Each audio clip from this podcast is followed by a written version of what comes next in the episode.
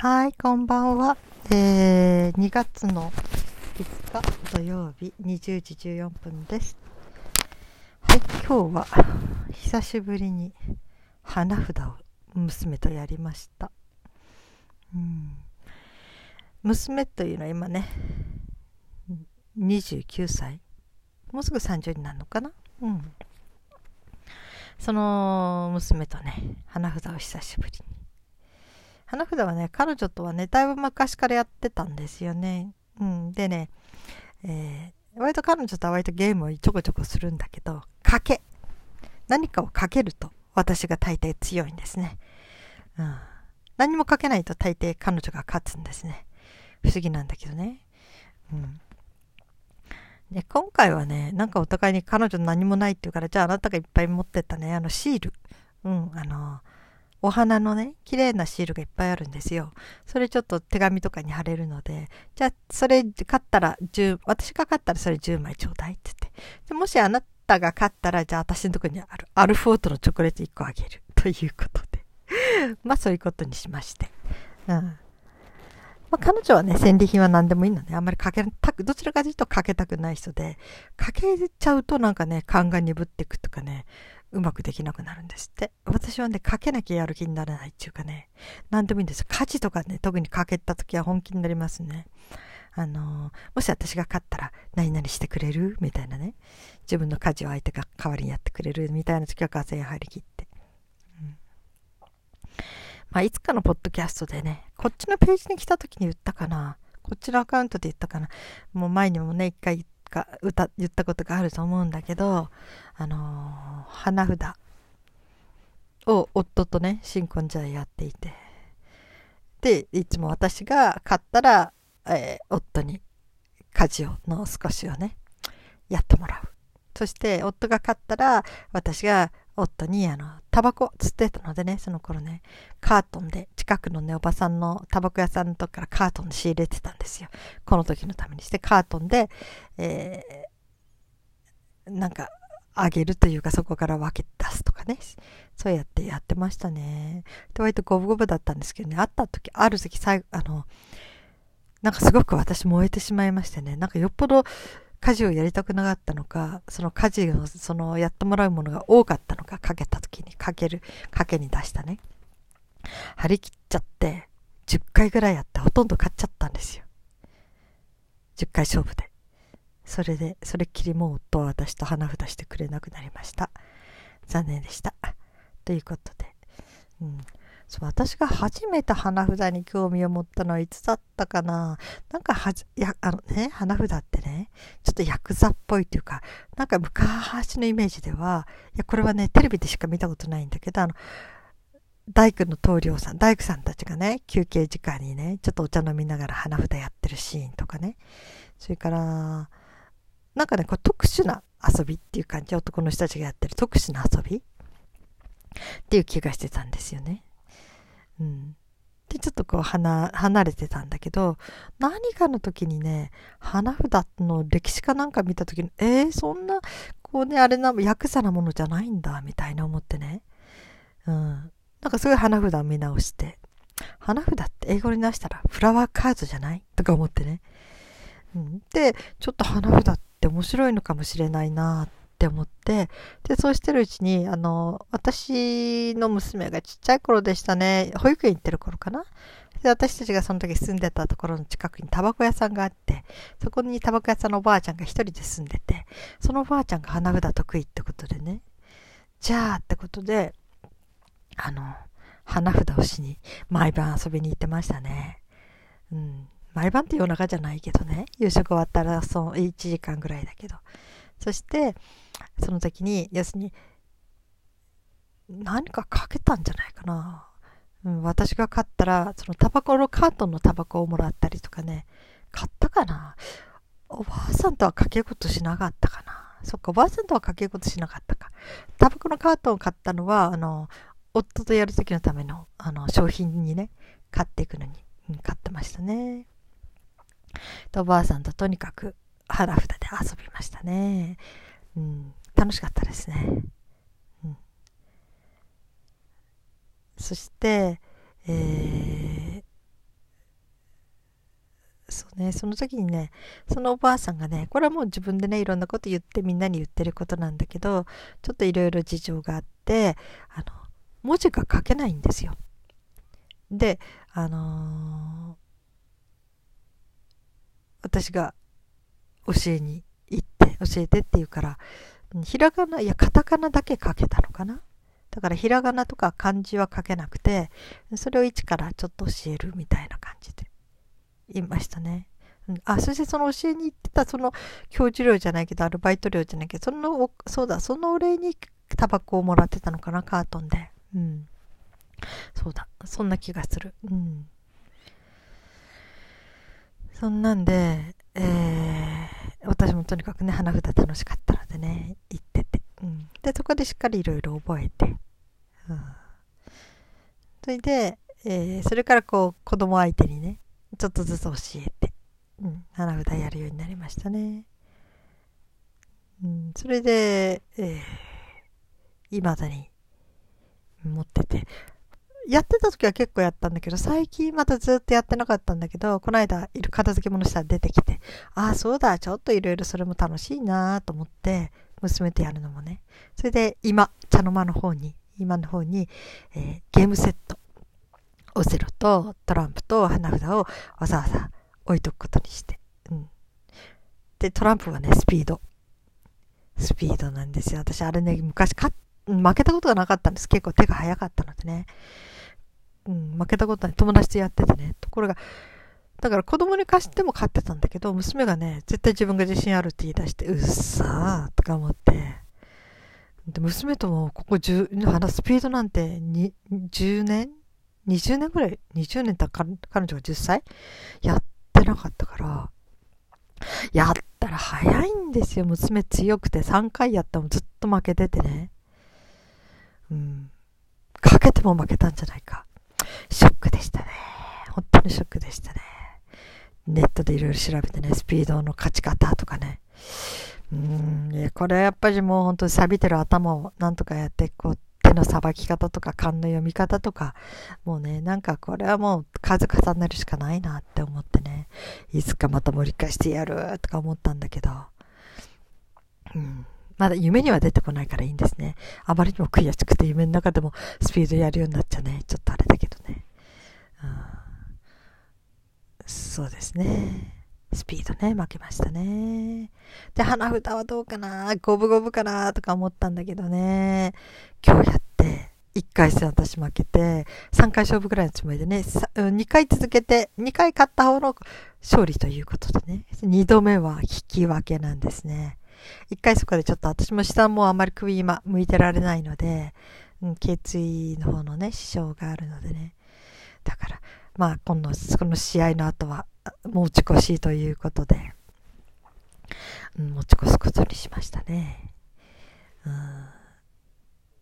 あと一回続けて私が勝てば、うん、あれだし、向こうがね、今度勝てば、向こうの勝利だしね。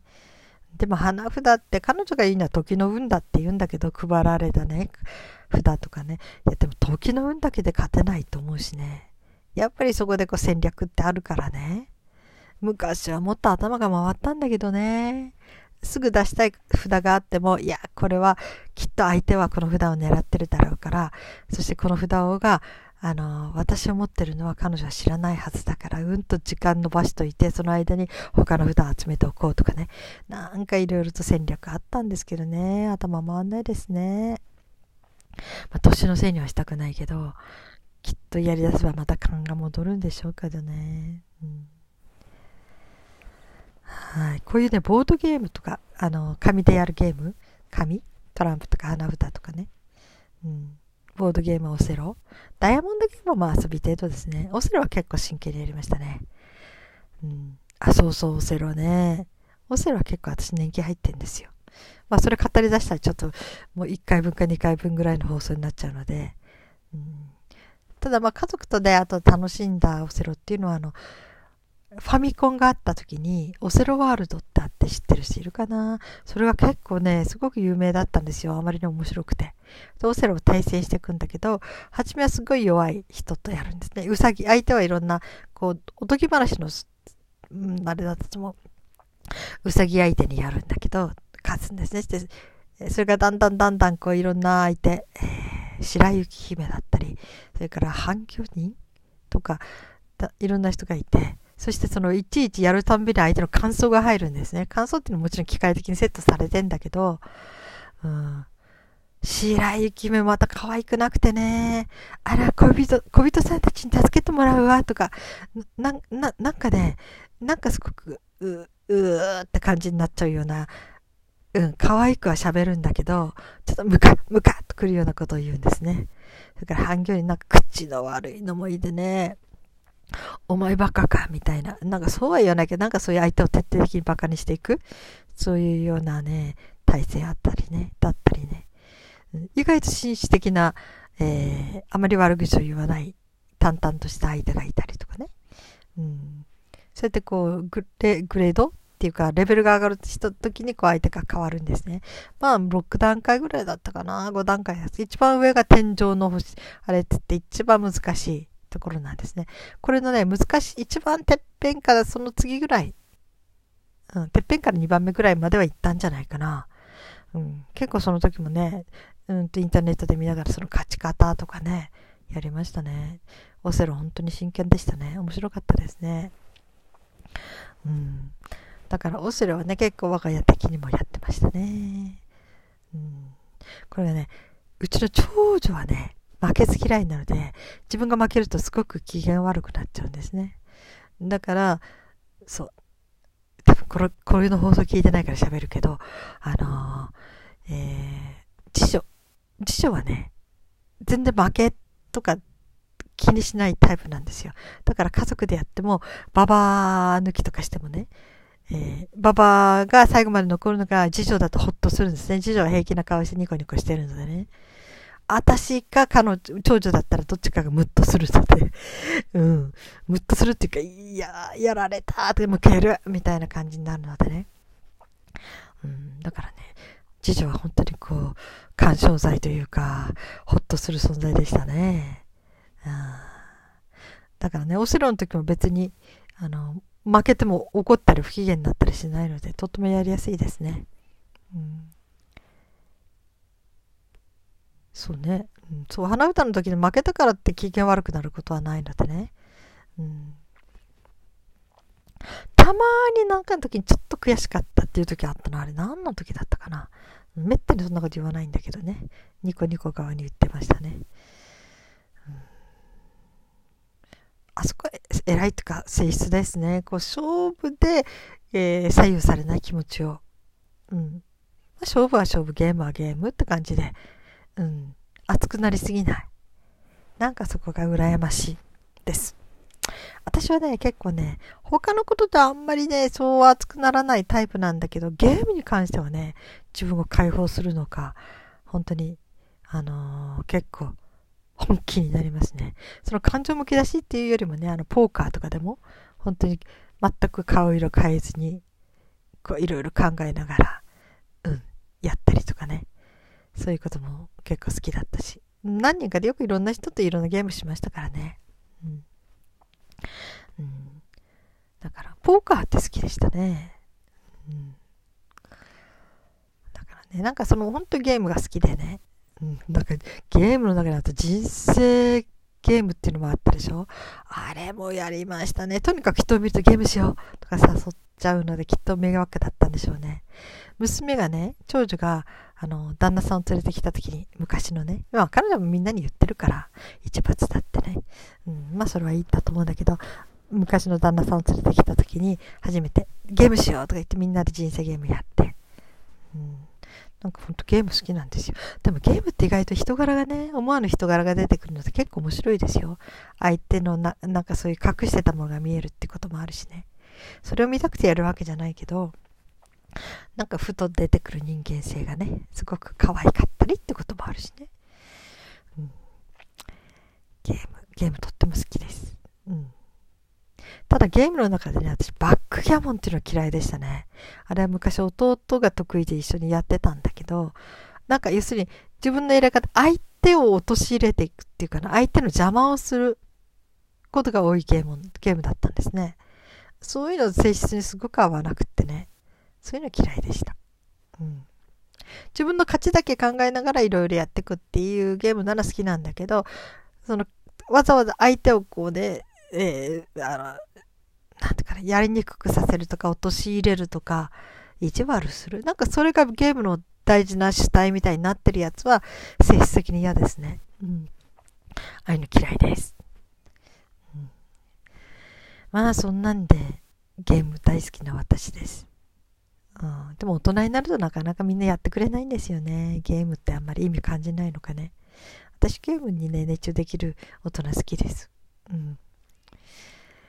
まあ、子供とも真剣になるけどね。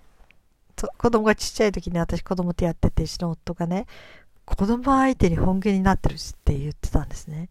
でも私子供相手だからってわざと負けてあげるっていうのは性に合わないし、やっぱり強い人が相手がいて、その人にどうやって勝つかっていうのをやっていくのが、うん、成長だと思うしね。